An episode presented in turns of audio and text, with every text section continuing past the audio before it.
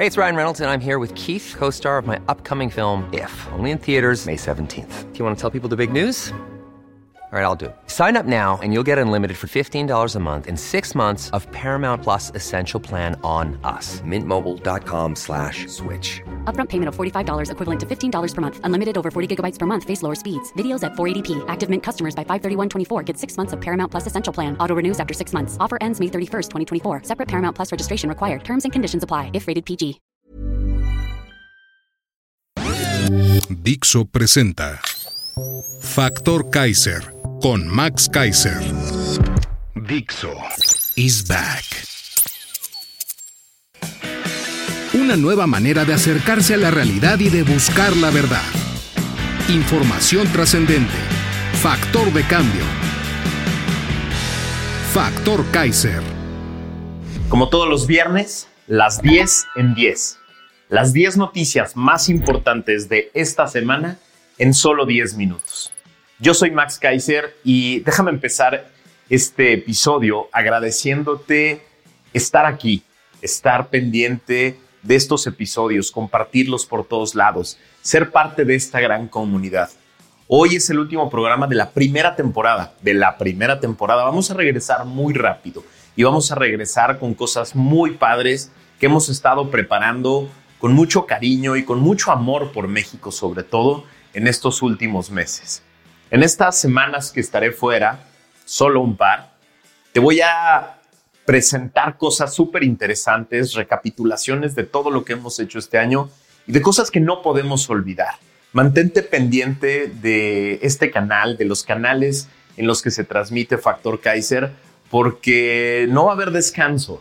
Vamos a seguir platicando de cosas muy importantes y vamos a regresar con todo el ánimo del mundo para preparar el momento más importante de la democracia de este país, que son las elecciones del año que entra. Mientras, acompáñame a ver las 10 noticias más importantes de esta semana en solo 10 minutos para que las compartas por todos lados nos vayamos a las vacaciones con todo el ánimo de que se puede recuperar este país. Vamos a verlas. La 1. Tenemos que hablar de los desaparecidos. Se trata de ese tema oculto del que nadie quiere hablar, porque a todos nos aterra. Gracias a una primera plana del periódico Reforma de esta semana, nos enteramos de que en lo que va del sexenio actual en la Ciudad de México, del 5 de diciembre del 2018 al 6 de julio del 2023, 8.961 personas han sido registradas como desaparecidas, de las cuales 4.461 aún no han sido localizadas. De las 4.500 que sí fueron halladas, 205 ya estaban muertas, de acuerdo con los datos oficiales de la Comisión Nacional de Búsqueda. Con ello, la Ciudad de México se ubicó como la segunda entidad con más personas desaparecidas en la actual administración, solo después de Jalisco, que registró 6.534. De acuerdo con el Registro Nacional de Personas Desaparecidas y No Localizadas de la Secretaría de Gobernación, en el país hay 109.171 personas desaparecidas al cierre del 2022. Este drama oculto debe ser prioridad de cualquier alternativa política que quiera gobernar este país, porque para Morena es un tema que debe permanecer escondido y en silencio. La 2. Violenta semana mientras el gobierno entero anda en campaña. El sábado 8 de julio, en nueve ataques perpetrados por hombres armados en Tixla y Chilpancingo en Guerrero, que incluyó el incendio de unidades, cinco taxistas fueron asesinados y cinco personas resultaron heridas, entre ellos tres pasajeros. El domingo 9, el Observatorio de Seguridad Humana de Apatzingán reportó un ataque con drones en la comunidad de Loma de los Hoyos de ese municipio. En sus redes sociales, el observatorio llamó a que los pobladores se resguardaran y urgió a la Guardia Nacional, a la Secretaría de Seguridad Estatal y a la Fiscalía de Michoacán para que atendieran el asunto. La madrugada del domingo, al menos ocho personas murieron y dos más resultaron lesionadas cuando una explosión en la central de abastos de Toluca del Estado de México explotó. Cerca de las 2.30 de la mañana de ese lunes se registró una explosión y posterior incendio en la zona conocida como la isla. Los primeros informes refieren que los hechos fueron provocados por un comando cuyos integrantes habrían disparado previamente contra las víctimas. Y así siguió la semana, en Guerrero, en Tamaulipas, en Veracruz, en Jalisco. Todo esto mientras el gobierno y sus corcholatas andan en campaña. Sí, ya nos abandonaron y nos dejaron en manos del crimen. La 3. ¿Qué hacer entonces con la violencia y la inseguridad? Como hemos podido apreciar claramente, este gobierno ya renunció a cualquier intento de mejorar las condiciones de seguridad en el país y de disminuir la violencia. El presidente y su partido no quieren hablar de desaparecidos, ni de homicidios, ni de violencia.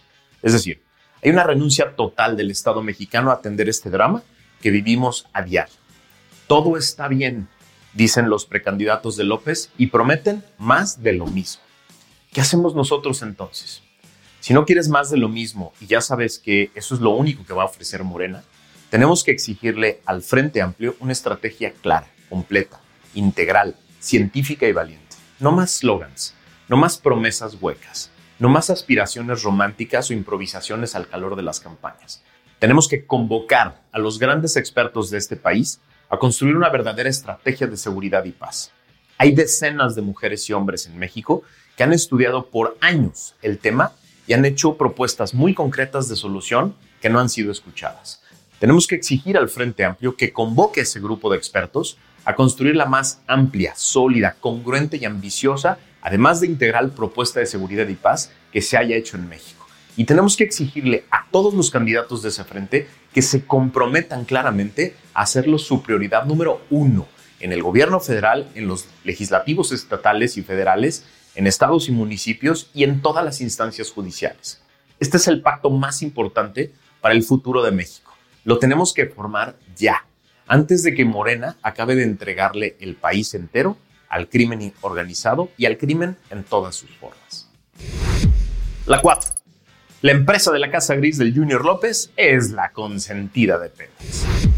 Gracias a una nota del portal MX nos enteramos de que sin importar la polémica por la renta de una casa en Houston, a José Ramón López Beltrán, hijo del presidente, y a su esposa, por parte de un ex ejecutivo de la firma Baker Hughes, el convenio original firmado en el sexenio de Enrique Peña Nieto continuó modificándose hasta llegar a 870 millones de dólares desde los 356 millones originales, según documentos en poder de ese portal. Es decir, Pemex aumentó el contrato de Baker Hughes de servicios integrados para la perforación y reparación de pozos en aguas someras en 144%. Nueve convenios modificatorios entre 2020 y 2022. Es decir, los convenios modificatorios se después de que el Junior gozara de los lujos proveídos por la empresa en una casa de Houston. En los últimos ocho años, Baker Hughes de México no había recibido tanto dinero de Pemex como en lo que va del gobierno de López. En 2019, 2020 y 2021, Pemex Exploración y Producción realizó depósitos por 19 mil millones de pesos a la compañía transnacional, mientras que en los últimos tres años del gobierno de Peña Nieto solo entregó 10 mil millones de pesos. Es decir, a pesar del récord histórico que tiene Pemex en deuda con proveedores, a pesar de que nadie cobra hoy en Pemex, Baker Hughes multiplicó sus pagos en los últimos tres años. Qué suertuda empresa, ¿no? Debe tener muy buenos contactos en Pemex. La 5. Terrorismo del crimen organizado. Gracias al portal Animal Político nos enteramos de que la noche del martes 11 de julio se registró un ataque con artefactos explosivos contra elementos de la Fiscalía del Estado de Jalisco y Policía de Tlajomulco. De acuerdo con el gobernador Enrique Alfaro, la agresión ocasionó la muerte de seis compañeros de la Policía Municipal y de la Fiscalía, así como 12 personas lesionadas. Cito al gobernador. Se trata de un hecho sin precedentes que pone de manifiesto de lo que son capaces estos grupos de la delincuencia organizada. Esto lo compartió el mandatario en sus redes sociales. El gobernador explicó que una ciudadana que participe en los colectivos de madres buscadoras de personas desaparecidas recibió una llamada anónima en la que le dieron información sobre un supuesto punto donde habría restos humanos y se atendió el reporte. Vuelvo a citar al gobernador. Fue una trampa para nuestros elementos. Esta llamada buscaba la presencia de nuestros policías para agredirlos con artefactos explosivos. Esto, bajo cualquier clasificación nacional o internacional, se llama terrorismo. ¿Qué dijo el presidente de México? Literal, lo cito, no exageren, no magnifiquen. La 6. ¿Quién mató a la pequeña del elevador en Quintana Roo? Esta semana nos, enteramos de que una niña murió la noche del lunes al quedar prensada en un elevador al interior del Hospital General de la zona número 18 del IMSS en Playa del Carmen. La menor, de 6 años, Fue internada por un contagio de dengue y había sido trasladada al primer piso para un estudio. Cuando la llevaban de vuelta al cuarto nivel, el elevador arrancó antes de que colocaran la cama dentro del cubo. El camillero que la llevaba no pudo detener el elevador y eso provocó que la niña quedara aplastada. Al puro estilo de este gobierno, apenas se dio a conocer la tragedia, empezaron a volar las culpas y los deslindes de responsabilidad. En el episodio 80 de esta semana explicamos a detalle la brutal caída presupuestal en infraestructura, obras y servicios de todo el sector salud. Te expliqué el daño que ha provocado el austericidio al servicio de salud pública en México. Con datos duros, platicamos de las ruinas en las que se encuentra la infraestructura de salud pública por todo el país, por los miles de millones que se han desviado a los proyectos que presume el presidente, que han triplicado su costo. Todo esto para que tú seas el que responda ¿Quién mató a la pequeña de Quintana Roo? La 7. La oscura y muy corta historia de la empresa de elevadores en el IMSS. Unos días después de la tragedia, sale la mierda que pretendían esconder en el gobierno respecto de la empresa que debía dar mantenimiento a los elevadores. Todo esto gracias a varias notas periodísticas. De entrada, se trata de una empresa que se constituyó apenas unos meses antes de que iniciara este gobierno en 2018, lo típico. De la nada han obtenido contratos en el gobierno federal e instituciones locales durante este sexenio, que ya alcanza los 67 millones de pesos, de acuerdo con información de Compranet y la Plataforma Nacional de Transparencia. Sus contratos del gobierno federal y de la Ciudad de México han sido en el IMSS, en el ISTE, en el Sistema de Transporte Colectivo Metro de la Ciudad de México, en el Instituto de Protección al Ahorro Bancario y hasta en la Guardia Nacional. Cabe señalar que más del 50% del monto de los contratos que fueron asignados a esta empresa fueron por adjudicación directa. La empresa Citravem simula competencia con otras que al parecer tienen los mismos dueños y tiene un domicilio en una zona residencial de Catepec y el otro parece ser un domicilio fantasma. Es decir, la misma mierda que hemos visto en tantos casos relacionados con las contrataciones públicas en este gobierno. La misma mierda que se mantiene impune. Un verdadero asco que ya provocó otra muerte más. La 8. Por la violencia, jueces de Colima trabajan desde casa. Gracias al portal de noticias de Joaquín López Dóriga nos enteramos de que el Tribunal Colegiado del 32 Circuito en Colima tomó la decisión de mandar a trabajar a los jueces desde casa ante la ola de violencia que se vive en la zona. Hasta nuevo aviso, los jueces y trabajadores de dicho organismo harán home office en un horario de 9 a 6. A la instalación acudirán el menor número posible de empleados. Personal del tribunal reportó el 11 de julio la presencia de un sujeto sospechoso en las inmediaciones del edificio, quien escapó al ser avistado por elementos de seguridad.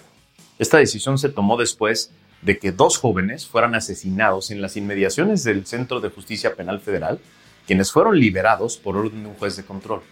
En un segundo hecho, sujetos armados dispararon contra la patrulla que resguardaba el inmueble en el que asesinaron al juez Uriel Villegas Ortiz. También se reportó el asesinato de un abogado identificado con Javier Martel y de su hijo. La violencia fuera de control. Y el presidente dice que reportarlo es un ataque contra su imagen. Es decir, la víctima es él. La 9. López chilla que lo quieren callar y vuelve a mentir sobre Xochitl. A unas horas de que el Instituto Nacional Electoral le prohibiera al presidente López hablar del proceso electoral 2024 y de sus posibles aspirantes, el mandatario dijo que lo mejor era aparecer con una cinta en la boca durante las conferencias matutinas, ya que lo quieren silenciar e incluso impedir el derecho de réplica. Chillón. Ayer la Comisión de Quejas y Denuncias del INE determinó que López Obrador debe abstenerse de realizar comentarios referentes al proceso electoral del 2024. Además, se deben bajar las mañaneras donde se refiere al aspirante presidencial Xochitl Gálvez. Obvio, no hizo caso y volvió a hablar de Xochitl, su nueva obsesión, y lanzó una burda acusación sin fundamento. Rápido la senadora le reviró, si prueba la acusación, renuncio a la candidatura. Si no puede probarlo, usted renuncia a la presidencia. Ya se topó con la horma de su zapato y la va a pasar muy mal. Váyase preparando, presidente. La 10. Claudia no aguanta ser entrevistada por un reportero de verdad. Un divertido video circula en redes sociales que evidencia la soberbia e intolerancia de la favorita de López. Reportero tabasqueño estaba haciendo su trabajo y de manera muy educada y muy tranquilo le preguntaba a la candidata sobre los miles de espectaculares que han aparecido por toda la República. ¿Quién los paga? ¿Quién los sube? Era lo que le preguntaba. La señora salió con la mentira estúpida de siempre. Son unos compañeros que los donan a la campaña y los suben. El reportero, tranquilo e incrédulo y hablando por millones de mexicanos, le dijo, eso es poco creíble. Claudia explotó y dijo, cito, Está muy violenta la entrevista. O sea, estamos acostumbrados a tener una conversación normal, tranquila. Entonces, si así empezó, así le seguimos. Es decir, estamos acostumbrados a entrevistas a modo, en las que no nos cuestionan y no nos dan más que chance de decir cualquier mentira. Sugerencia para la oposición, dejen que hable, dejen que hable por todos lados, de todas las maneras posibles, para que así su arrollador carisma y su natural sencillez sean su peor enemigo. Estas son las 10 notas que hicieron noticia importante esta semana, que van a influir de manera muy importante en las próximas semanas y meses.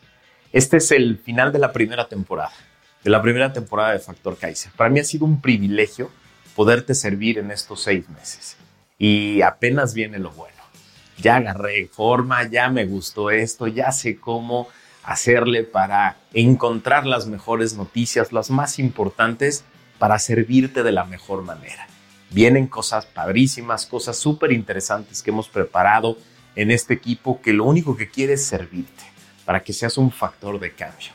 En un par de semanas vamos a regresar con toda la energía y con todas las ganas para que esta comunidad siga creciendo y creciendo. Pero mientras acompáñanos, porque en las próximas semanas vamos a poner a tu disposición productos muy padres que reconstruyen, eh, que, que hacen una síntesis de todo lo que ha sido importante esta semana, porque no podemos perder la memoria. Es muy importante que mantengamos la memoria de las cosas que ha hecho este gobierno y de los actos de corrupción, de las indolencias, de las omisiones de este gobierno, porque van a impactar de manera directa en las próximas campañas, van a impactar de, impactar de manera directa en la elección del 2024 y por eso hay que tenerlos muy claros. Ayúdame a compartir por todos lados lo que viene en estas semanas y aquí te espero con todo el ánimo del mundo para que iniciemos juntos una segunda temporada desde que es tu canal. Un canal hecho para ti, para servirte a ti, para que tú y yo nos convirtamos en factor de cambio de este país. Que pases unas muy felices vacaciones.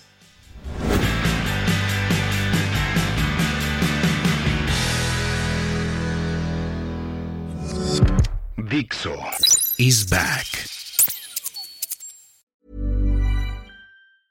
En Sherwin Williams somos tu compa, tu pana, tu socio, pero sobre todo somos tu aliado, con más de 6.000 representantes para atenderte en tu idioma y beneficios para contratistas que encontrarás en aliadopro.com. En Sherwin Williams somos el aliado del PRO.